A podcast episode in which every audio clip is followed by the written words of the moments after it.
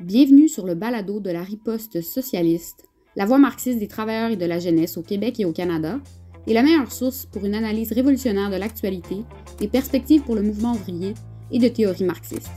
Pour encore plus de contenu sur une base quotidienne, vous pouvez nous trouver sur Facebook, Twitter, Instagram, TikTok et YouTube. Pour toutes les informations, rendez-vous sur notre site internet marxiste.qc.ca et abonnez-vous à notre journal. En 1952, après un coup d'État qui renverse la monarchie égyptienne, le président Gamal Abdel Nasser entreprend d'industrialiser son pays et d'accroître le niveau de vie des travailleurs. Mais le régime demeure dictatorial et ne va pas jusqu'au bout dans l'éradication du capitalisme, ce qui le mènera à sa perte. Étudier l'histoire de la révolution égyptienne nous permet de mieux comprendre les phénomènes du bonapartisme, des révolutions coloniales, d'aborder la théorie de la révolution permanente de Trotsky et de comprendre le contexte ayant mené à la révolution égyptienne de 2011. C'est ce qu'aborde Benoît Tanguy dans cette présentation sur Nasser et la révolution égyptienne. Donc, on va parler euh, de, ça, de la révolution égyptienne de 1952, euh, donc la révolution dite des officiers libres, ou le, coup d'État des officiers libres. Euh, c'est une révolution qui est importante dans l'histoire du, mouvement de décolonisation qui suit la Deuxième Guerre mondiale. Euh, puis aussi, ça nous aide à comprendre euh, ce qui a mené à la révolution égyptienne de 2011, puis à, ben, la situation actuelle. Puis aussi, euh, ça, nous éclaire un peu sur le, concept de révolution permanente. Mais avant d'arriver à 1952, je vais commencer par établir le contexte qui mène aux événements. parce que, ben c'est ça, en 1952, ce qui se passe, une révolution anticoloniale, anti-impérialiste. Euh, donc pour se, libérer du joug des, Anglais, de l'impérialisme anglais. Euh, puis euh, c'est en, 1882 que les Anglais vraiment envahissent l'Égypte, conquièrent l'Égypte. et même si légalement l'Égypte continue à faire partie de l'Empire ottoman, en pratique c'est les Anglais qui contrôlent l'Égypte et et qui contrôlait l'Égypte et qui avait des, troupes stationnées là, en Égypte. C'est aussi euh, une époque de développement capitaliste. En 1869, il y a, eu l'ouverture du canal de Suez. Et le, canal de Suez, c'est super euh, important parce que ça, ça, permettait de relier la Méditerranée euh, à la mer Rouge. Euh, et donc, euh, ça permet d'aller par bateau d'Europe en Asie sans avoir à contourner l'Afrique. Euh, et ça, entraîne un, boom du développement de l'agriculture commerciale destinée à l'exportation au Moyen-Orient et, donc en Égypte aussi. et donc, ça a des, des gros effets sur les relations de classe en Égypte une transformation des relations de classe, notamment parce que euh, il y, a des intérêts étrangers qui se mettent à acheter des terres pour en, pour en faire des, des terres de. Ben, c'est ça pour, pour l'agriculture euh, commerciale. Et, donc, il y a le développement euh, d'une bourgeoisie agraire et. mais de l'autre, il y a le développement d'une, paysannerie pauvre, presque semi-prolétaire, là, qui, a perdu ses terres euh, donc une paysannerie euh, sans terre, c'est ça. Puis euh, eh ben, une partie de cette paysannerie-là se retrouve à, aller vers les villes et, donc on voit grandir un prolétariat urbain. Et donc lors de la Première Guerre mondiale, les Anglais, dans, leur guerre contre l'Empire ottoman, stationnent leurs troupes en Égypte et ils déclarent l'Égypte un protectorat, ce qui donc rompt officiellement les liens de l'Égypte avec l'Empire ottoman. Et euh, ils compressent le pays en, réquisitionnant toutes sortes de choses, ce qui va vraiment euh, accentuer le, ressentiment contre le, colonisateur.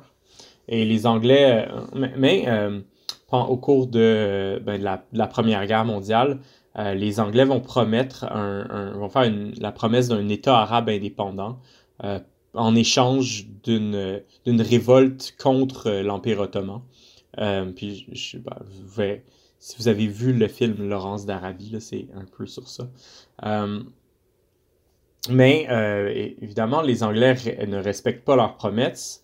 Il y a la, conclusion des accords de Sykes-Picot au cours de la Première Guerre mondiale. Et donc, après la, Première Guerre mondiale, les, les, Français et les Anglais se partagent le Moyen-Orient. Et donc, il y a plein d'États de, artificiels qui sont créés par, par les impérialistes qui divisent le, qui se divisent le Moyen-Orient, puis installent des rois marionnettes à leur service. Euh, donc, euh, ben, c'est ça, les Français et les Anglais.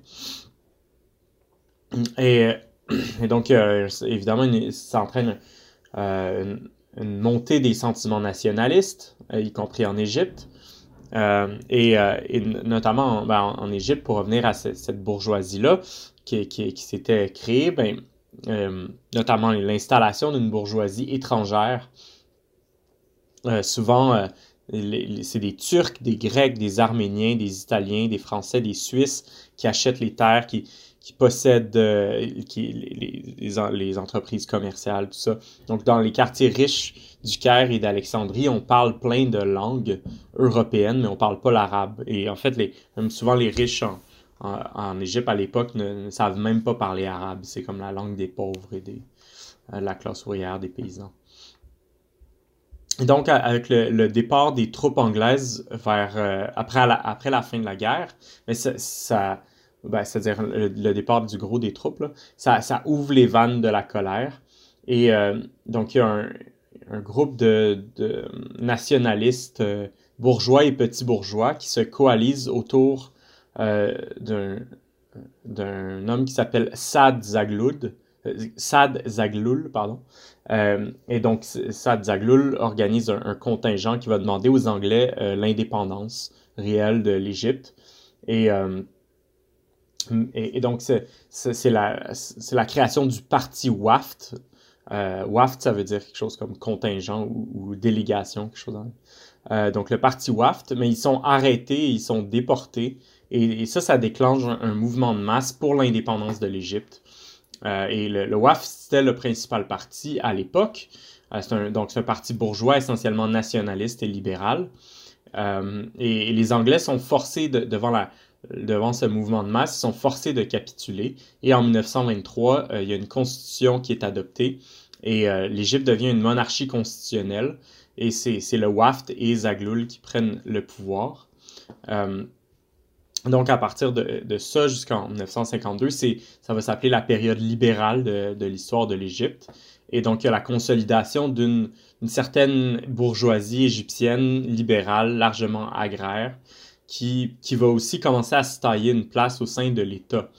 Euh, et on voit euh, aussi, mais on voit aussi le développement d'une classe moyenne égyptienne éduquée, mais souvent sans perspective d'avenir, à la recherche d'une issue. Et, ça, ça va contribuer vraiment à la montée des, sentiments nationalistes, du sentiment anti-impérialiste.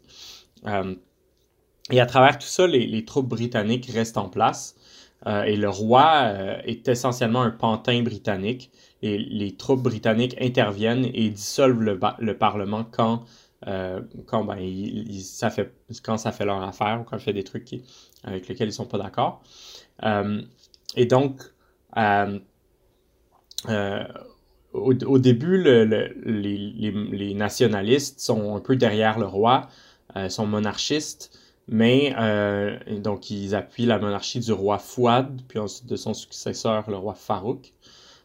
mais les, appuis à la monarchie fondent alors que ben, ça, devient clair que la monarchie est vraiment à la botte des Anglais et, la monarchie s'en prend aux, libéraux, aux nationalistes, au Parlement.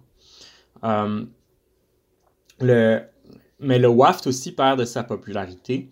Euh, et, c'est ça, il commence vraiment à perdre ses appuis euh, et à, perdre sa position de représentant du nationalisme parce que bon, le, WAFT représente les intérêts de la bourgeoisie égyptienne. La bourgeoisie égyptienne est dépendante des intérêts impérialistes anglais.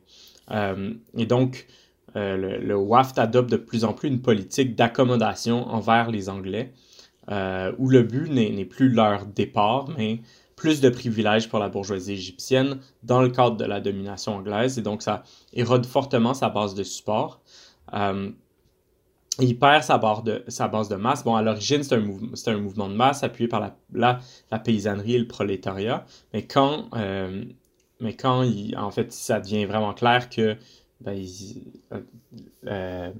il, est pas, le WAFT n'est pas de leur côté, ben, ses, appuis disparaissent. Par exemple, en, 1924, dès qu'il prend le pouvoir, le, WAFT écrase une grève générale à Alexandrie et fait arrêter les dirigeants syndicaux et les dirigeants du jeune Parti communiste.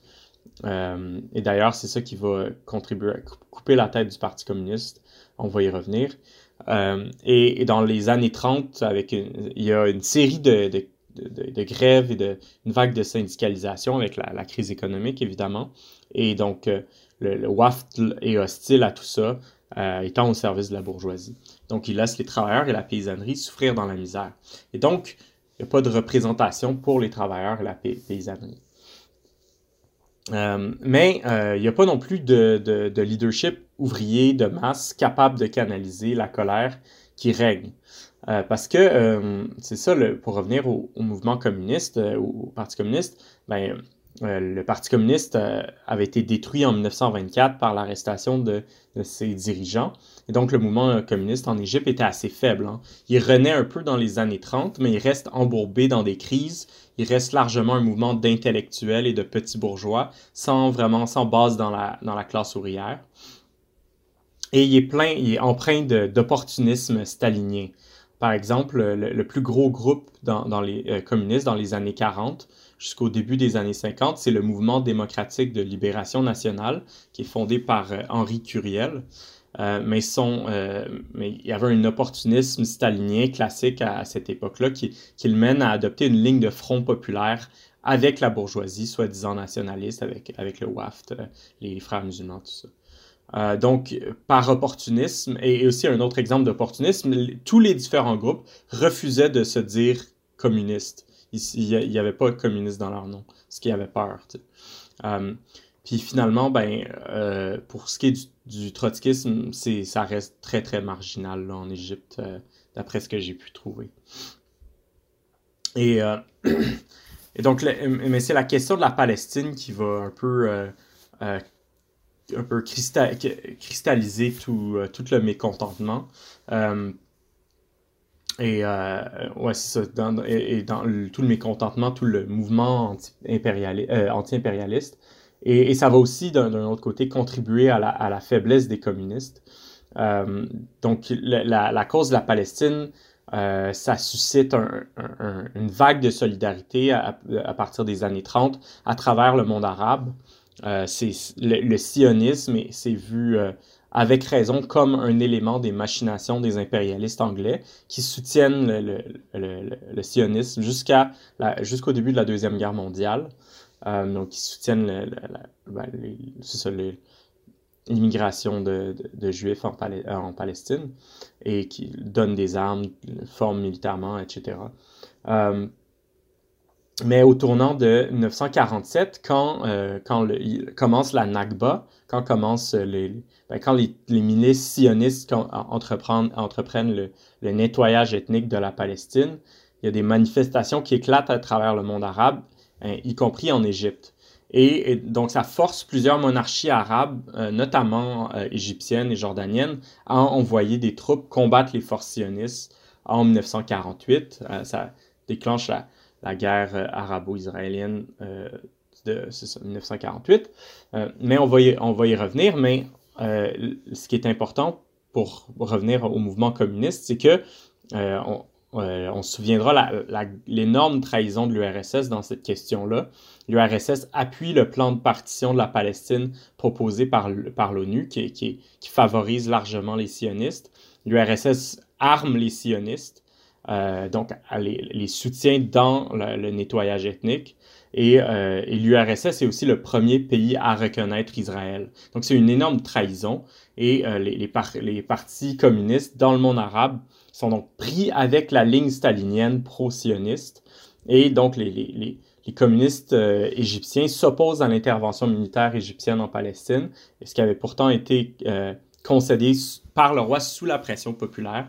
Et ça, porte un, coup très très dur à la légitimité des communistes sans compter que euh, les, groupes communistes en, Égypte avaient été fondés et étaient largement dominés par des juifs. Et, donc, les, Juifs, en, euh, communistes en Égypte sont vus comme des sionistes et perdent donc beaucoup de popularité. Euh, mais pour revenir à l'intervention militaire, il faut comprendre que dans les années 40, il y a un, élément un peu qui, aide à comprendre, c'est que le, régime avait fait une, concession aux nationalistes en ouvrant les portes des écoles militaires aux enfants de la petite bourgeoisie égyptienne, arabe, euh, alors qu'auparavant, bon, les, les, écoles militaires, c'était pour l'élite. Euh, et donc, il commence à y avoir une masse critique d'officiers d'origine petite bourgeoise, d'origine arabe. Et donc, l'armée n'est jamais un, corps complètement isolé de la société, ni un corps uni et, homogène, mais les sentiments et opinions de euh, euh, présents dans la société ont, tendance à se refléter dans l'armée. Et donc, le ferment nationaliste et la colère contre le statu quo se reflètent chez les officiers. Et, euh, particulièrement, ben, il, y a, il, y a, de ces jeunes officiers qui, euh, qui en profitent, qui deviennent officiers. On trouve, on, trouve Gamal Abdel Nasser et aussi Anwar Sadat, qui, qui sera le, président après, après Nasser. Donc, c'est ces jeunes petits bourgeois qui, euh, qui réussissent à, rentrer à l'école des officiers. Et donc, ces, ces, ces officiers-là vont participer à la campagne en Palestine et, euh, et l'armée égyptienne va se faire complètement péter la face. Euh, et donc, eux, ils vont assister à cette déroute humiliante des troupes égyptiennes professionnelles qui sont vraiment battues à plate couture par, des par les, les bandes paramilitaires sionistes qui étaient mieux entraînées, mieux armées, mieux ravitaillées, tout ça. Et donc, ça va contribuer à leur ouvrir les yeux sur le caractère pourri du, régime euh, de, la monarchie, euh, qui avait envoyé ses, troupes se battre avec des vieux fusils tout rouillés et, les envoyant, envoyer se faire massacrer. Et donc, il commence à se former un, réseau d'officiers nationalistes, anti-monarchistes, anti-impérialistes autour de Nasser, Sadat et de, du général Naguib qui va devenir le premier président. Et donc, ça, c'est le réseau qui va s'appeler les officiers libres. Euh, après la, défaite de euh, l'armée égyptienne dans la guerre contre Israël, donc la colère explose euh, contre le régime et le mouvement révolutionnaire va passer à la vitesse supérieure. Et donc, dans, dans les années 50, il va s'ouvrir une période de lutte intense, une série de grèves et de manifestations. il y a des dirigeants plus radicaux qui sont élus à la tête des syndicats. Il y a une révolte paysanne qui éclate à la campagne et euh, les, paysans se mettent à occuper les, terres des grands propriétaires. Et euh, euh, essentiellement, là, je vais skipper cette partie-là, mais ah, le, tournant survient en 1952 quand l'armée britannique finit par assiéger une caserne de police en représailles à une attaque sur, sur leurs troupes. Donc l'assaut fait 50 morts. Et ça déclenche vraiment une, vague d'émeutes anti-britanniques, puis une manifestation d'un million de personnes au Caire. Et euh, la, foule met le feu au symbole du, colonialisme, de l'impérialisme, au, club bourgeois, au, café des riches, aux banques, tout ça. Euh, mais la situation euh, reste un peu suspendue dans les airs pendant de nombreux mois. Hein. La classe dirigeante est comme trop faible pour imposer sa volonté, mais de l'autre, la classe ouvrière n'a pas, de leadership comme j'ai dit, le, Parti communiste est, très faible, il n'y a pas vraiment de support populaire.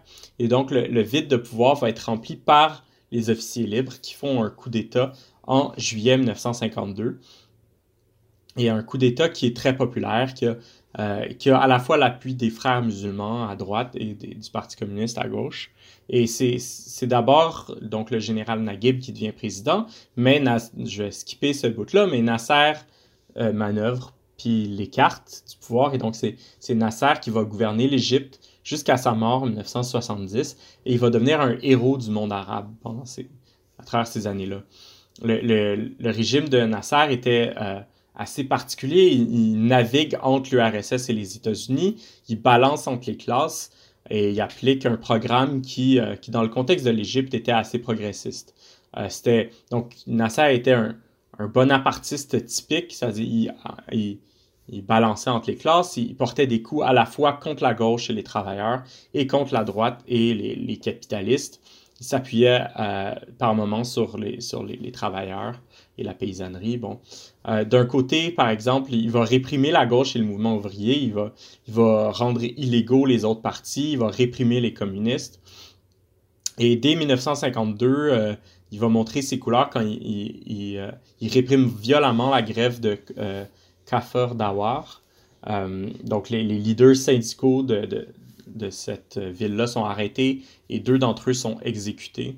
Euh, les grèves sont interdites et il y a une répression du mouvement syndical. Mais en même temps, il va porter aussi des coups contre la bourgeoisie et les impérialistes et il va adopter une série de mesures progressistes. Euh, il va aussi donc interdire les, les, les partis bourgeois et les, frères musulmans. Il va y avoir une importante réforme agraire avec l'expropriation de 400 000 gros propriétaires fonciers et euh, la distribution de leurs terres aux paysans pauvres. Euh, il va y avoir une réforme du système d'éducation, des, efforts d'alphabétisation, des trucs comme ça. La journée de travail de 7 heures, des lois du travail, des protections légales pour les travailleurs, des assurances contre les accidents de travail. Et il va commencer à nationaliser une partie de l'économie, notamment avec la nationalisation des banques, des compagnies d'assurance étrangères, par exemple. et il va commencer une, industrialisation rapide du pays avec euh, et donc euh, rapidement le poids proportionnel de l'industrie euh, par rapport par exemple à, l'agriculture dans l'économie va, va ça, ça va grandir énormément. Et, le, et donc le, le, pays va commencer à rompre avec le capitalisme, mais ça va pas aller jusqu'au bout. Malgré la nationalisation d'une grande partie de l'économie, ça reste une économie qui est pas planifiée, euh, ça, c'est géré de façon bureaucratique, euh, sans euh, contrôle démocratique par les travailleurs.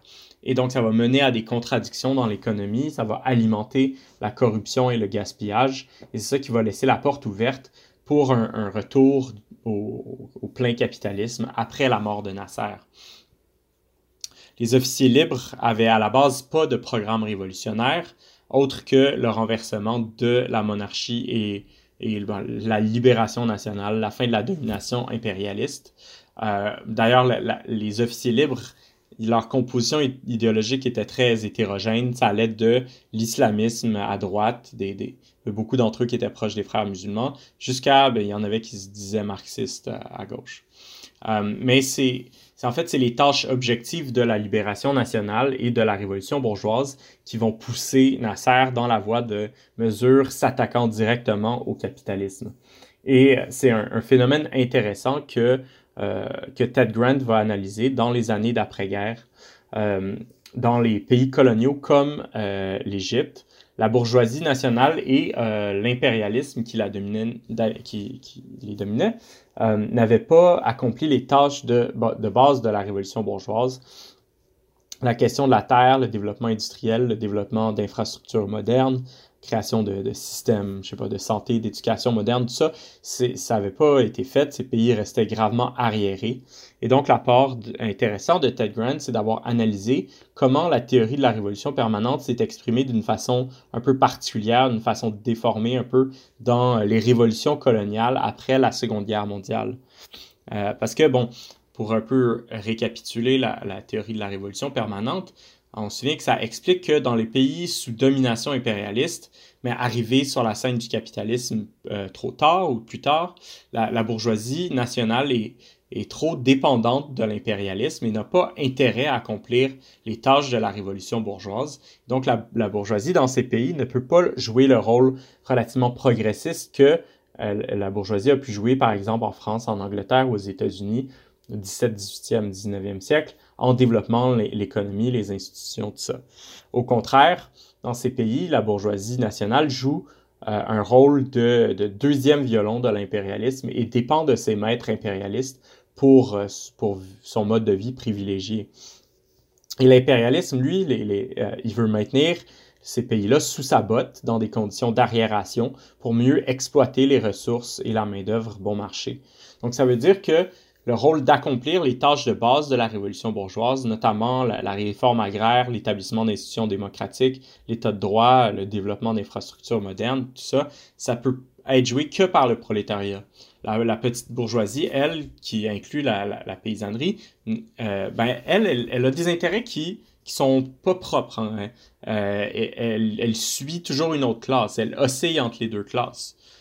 Et ainsi, comme on l'a vu en Russie, une fois les tâches de la révolution bourgeoise amorcées par les travailleurs, la révolution ne s'arrête pas, ne s'arrête pas là, mais elle passe immédiatement aux tâches de la révolution socialiste et donc aux tâches qui correspondent aux, intérêts de la classe des travailleurs.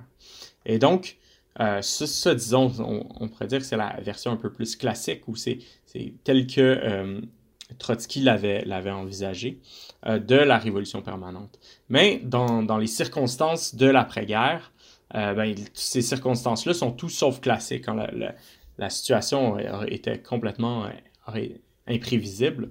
Le, capitalisme se stabilise en Occident avec, euh, avec l'échec des mouvements révolutionnaires, euh, notamment ben, les, trahisons des partis communistes euh, européens, notamment. L'URSS sort de la Deuxième Guerre mondiale hyper renforcé, triomphant. le stalinisme gagne énormément de prestige en raison de la victoire de l'économie planifiée sur l'Allemagne nazie. Euh, et, donc, et en fait, souvent, la seule version du marxisme qui est connue dans, le, dans le reste du monde à, cette époque-là, c'est la version bâtarde qu'est le, stalinisme. Et donc, dans de nombreux pays coloniaux, à quelques exceptions près, euh, en l'absence d'un leadership ouvrier, ben, c'est la, petite, euh, la petite bourgeoisie qui assume le rôle de pousser le pays vers l'avant. Euh, mais comme je disais, la petite bourgeoisie n'a pas d'intérêt propre, elle est ballottée entre les intérêts du prolétariat et ceux de la bourgeoisie. Et donc, comme la bourgeoisie refuse d'investir dans le développement économique, elle joue un rôle parasitaire, elle refuse de développer le pays, ben, c'est la, petite bourgeoisie, les, sentiments nationalistes se, cristallisent dans la petite bourgeoisie qui, elle, veut développer le, pays, mais sur la, elle, se rend bien compte, elle finit par se rendre bien compte que ça se fait pas, ça peut pas se faire sur la base du capitalisme et du libre marché. Et donc, euh, la petite bourgeoisie joue le rôle de, euh, euh, de prendre contrôle de l'économie, de nationaliser l'économie pour permettre son développement et donc joue le rôle de euh, d'accomplir un peu les, tâches de, la révolution socialiste d'une façon un peu détournée, hein, euh, d'une façon un peu bâtardisée. Et c'est ce qu'on voit par exemple avec le mouvement paysan de Mao en Chine ou avec les milices de Castro euh, qui, sont, qui sont composées de petits bourgeois et qui prennent le pouvoir à, à Cuba. mais puis c'est ça, l'exemple qui se présente à eux, c'est une version bâtarde d'économie planifiée. C'est la grossière caricature qui est le, stalinisme. C'est de l'économie planifiée totalitaire, dénuée de démocratie ouvrière. Et ce genre euh, d'économie planifiée, ben, ça leur convient absolument, en fait. Euh, ça convient à des militaires. Les, officiers qui prennent le pouvoir en Égypte, aussi ensuite en Syrie, en Libye, en Irak, tout ça, euh, l'exemple de l'URSS, de la Chine et des autres États ouvriers déformés est, attirant pour euh, ces officiers-là, précisément parce qu'ils permettent de développer l'économie sans avoir à se préoccuper de questions aussi triviales que la démocratie. Euh, mais comme dans le cas de l'URSS, c'est justement ce manque de démocratie qui va mener à la fin de l'économie nationalisée en Égypte. Parce que, bon, comme disait Trotsky, l'économie planifiée a besoin de démocratie comme le corps humain a besoin d'oxygène. Euh, et donc, on va revenir plus tard sur la fin de l'économie planifiée, mais euh, là, je vais faire un, détour avec un moment clé du règne de Nasser, qui est évidemment euh, la crise du canal de Suez, la nationalisation du canal de Suez. donc, le canal avait été construit au 19e siècle avec du financement français et anglais. Euh, et, et, ça appartenait en partie au, au, euh, je sais plus trop là, comment il s'appelait, le, la personne qui régnait en Égypte, le Khedive, je crois. Euh, mais le, le Khedive avait fini par devoir vendre ses, ses parts dans la, société de gestion du canal pour payer ses dettes aux Français et aux Anglais. Donc, le canal était dominé par les Anglais et les Français. Euh, et il y avait une importance, et il y a encore d'ailleurs aujourd'hui, une importance géostratégique particulière. À l'époque, c'était encore plus euh, important pour le Royaume-Uni parce que le, le, canal reliait le Royaume-Uni à ses colonies en Inde. Euh, et donc, quiconque contrôle, contrôlait le canal un énorme pouvoir. et au fil du temps, différents traités sont établis, renégociés, etc. Mais les Anglais et les Français continuaient de posséder le canal et les, Britanniques continuaient à maintenir leur présence militaire autour du canal. Ils avaient une base militaire importante. Et, donc, c'est un symbole de l'humiliation coloniale pour les, les Égyptiens et c'est le joyau des possessions coloniales anglaises au Moyen-Orient. Et donc, euh, Nasser euh, est au pouvoir. Lui, dans son plan de développement de, l'Égypte, euh, il voulait construire un, barrage, le, fameux barrage d'Aswan sur le Nil pour produire de l'électricité, entre autres. mais Nasser, à cette, à cette époque, joue, est, un peu, il balance entre les, les impérialistes occidentaux et l'URSS. Et, et, donc, les, États-Unis essayent de l'attirer dans leur orbite et donc ils lui promettent les fonds nécessaires pour construire le barrage d'Aswan. Euh, et aussi, ils offrent de, vendre des armes à l'Égypte. Parce que normalement, l'Égypte achetait ses armes aux Anglais, mais là, les Anglais, ils voulaient plus. Euh, mais euh, les États-Unis posent comme condition que l'Égypte ne se serve pas de ses armes contre Israël, ce qui était ben, une condition inacceptable pour, euh, pour l'Égypte, étant donné que ben, n'était pas très euh, ami avec euh, Israël. Donc Nasser se tourne vers l'URSS et achète ses armes à la Tchécoslovaquie, ce qui... tout, le, dossier est un, peu plus complexe que ça, là, je dresse vraiment les grandes lignes, mais les, ça, pousse les États-Unis à retirer leur financement du barrage d'Aswan. Et donc, ça, ça, vraiment, ça rompt un peu les relations. Et donc, Nasser euh, disons, il va all-in, puis euh, il nationalise soudainement le canal de Suez. Et ça déclenche la, réaction des Anglais, des Français et des Israéliens qui envahissent l'Égypte. Euh, et donc, c'est une, victoire à la Pyrrhus pour les impérialistes. C'est-à-dire, c'est une victoire militaire écrasante, mais c'est vraiment une défaite politique complète pour, pour les impérialistes anglais et français, notamment parce que euh, bon, au, Royaume-Uni, ça déclenche une crise politique, c'est très impopulaire. Euh, aussi, l'URSS menace d'envoyer des troupes pour soutenir Nasser et euh, les, les, ben, les, Anglais et les Français sont, sont pas prêts à, soutenir cette menace-là. et les, mais les Américains aussi retirent leur, leur appui, s'opposent à, cette intervention militaire. Euh, donc, il faut comprendre qu'au sortir de la Deuxième Guerre mondiale, les deux grands gagnants, c'était l'URSS et les États-Unis. Les États-Unis commençaient à s'imposer comme la, plus grande puissance euh, mondiale, euh, mais les, Anglais et les Français, eux, ils continuaient à vouloir essayer de regagner leur position dominante, à redevenir les, forces impérialistes principales. Et, donc, les, Américains utilisent la crise de de Suez pour remettre les Anglais et les Français à leur place euh, en, les menaçant de sanctions économiques, ce qui est suffisant pour qu'ils déclarent euh, un cessez-le-feu et retirent leurs troupes. Et donc, c'est une humiliation complète pour les Français et les Anglais. C'est vraiment euh, c'est le, moment où est-ce qu'on pourrait, on pourrait dire ça devient vraiment consacré le fait que les États-Unis sont la puissance dominante et que ce n'est plus la France et l'Angleterre qui deviennent des puissances de second rang. Et, donc, mais c'est aussi une énorme victoire pour Nasser et pour le nationalisme arabe. Nasser devient un, héros à travers le monde arabe euh, pour avoir finalement expulsé euh, euh, ben, les, les, impérialistes anglais. C'est le, pic du nationalisme pan-arabe, mais ça ne fera pas long feu. Donc, euh, en, 1958, sur cette lancée-là, est établie la République arabe unie, qui était censée être une fédération entre la Syrie et l'Égypte, et le Yémen s'y joint euh, très brièvement. Euh, donc, c'est une fédération dans l'esprit du panarabisme, cette idée de la libération nationale et de la lutte contre l'impérialisme par l'unité des peuples arabes. Mais en pratique, cette République arabe unie ne tient pas la route et elle prend fin euh, très rapidement en 1961. Euh, sans qu'il y ait eu vraiment d'intégration.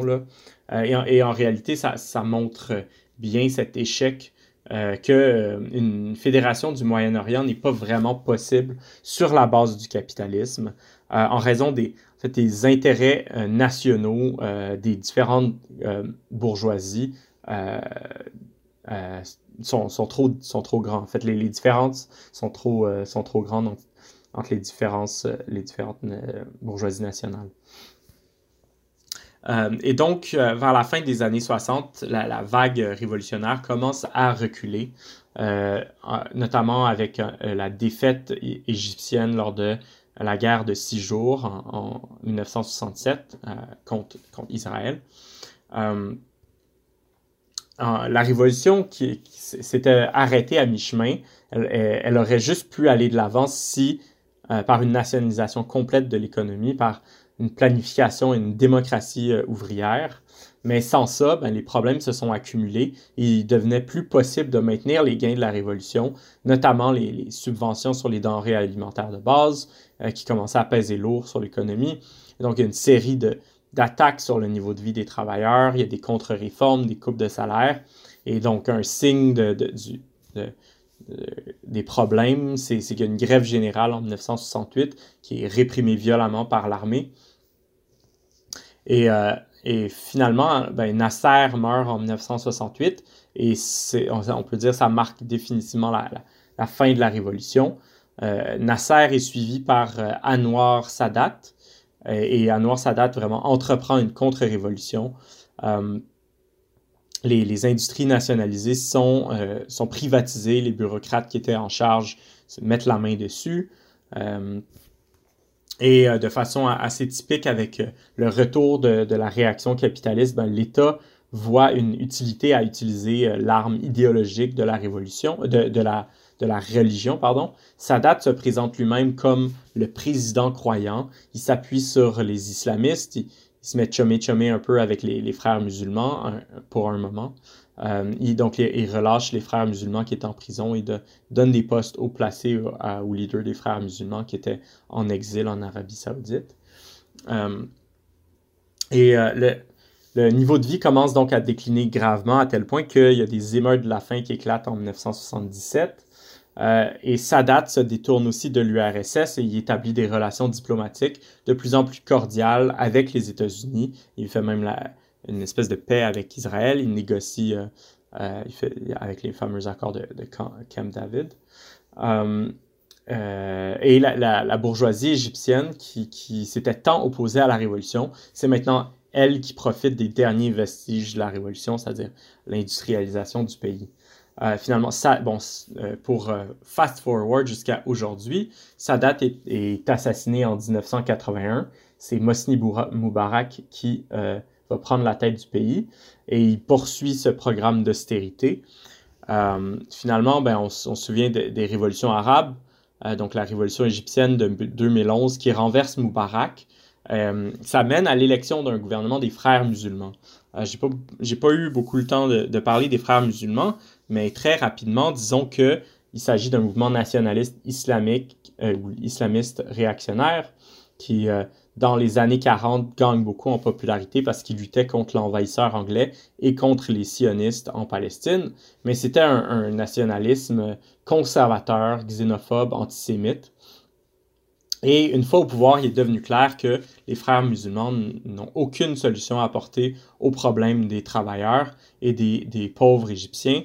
Euh, la situation ne s'améliore pas du tout et ça mène à des manifestations de masse euh, en 2013 qui poussent l'armée à intervenir et faire un coup d'État euh, et donc, c'est le gouvernement de Sisi qui prend le pouvoir, qui est encore en place aujourd'hui. Et donc, c'est ça. C'est le même régime militaire, au bout du compte, qui est, qui aujourd'hui au pouvoir avec seulement une petite interlude de, deux ans de, frères musulmans au pouvoir. Et donc, on voit bien que la solution, c'est pas dans telle ou telle clique de la bourgeoisie, hein, dans la, clique des frères musulmans, plus que dans la clique de l'armée. C'est pas non plus dans la, démocratie dans l'abstrait, comme on entendait souvent au cours des révolutions arabes. Euh, mais, plutôt en Égypte comme ailleurs, la question de la démocratie est inextricablement liée à la question du pain. Euh, la classe dirigeante égyptienne n'a pas plus l'intention de régler la question du pain que d'accorder une démocratie ou des, droits ou euh, des trucs comme ça. La seule solution réside dans l'expropriation sous contrôle démocratique des travailleurs, des grands piliers de l'économie. Euh, mais la leçon de Nasser, c'est qu'une telle révolution ne peut pas être faite à moitié et doit être menée jusqu'au bout. Merci d'avoir syntonisé notre balado. On espère que vous avez aimé cet épisode. La Riposte socialiste est une organisation révolutionnaire qui lutte pour la transformation socialiste de la société. Nous sommes la section canadienne de la tendance marxiste internationale. Nous cherchons activement à éduquer les travailleurs et la jeunesse aux idées authentiques du marxisme afin de lutter contre les attaques capitalistes et l'austérité et de mettre fin au capitalisme. Cependant, nous ne serons pas en mesure de le faire par nous-mêmes. Alors si vous êtes d'accord avec les idées qu'on défend, rejoignez-nous. Vous pouvez nous trouver sur Facebook, Twitter, Instagram, TikTok et YouTube. Pour toutes les informations, rendez-vous sur notre site internet marxiste.qc.ca. Abonnez-vous à notre journal et aidez-nous à construire les forces du socialisme.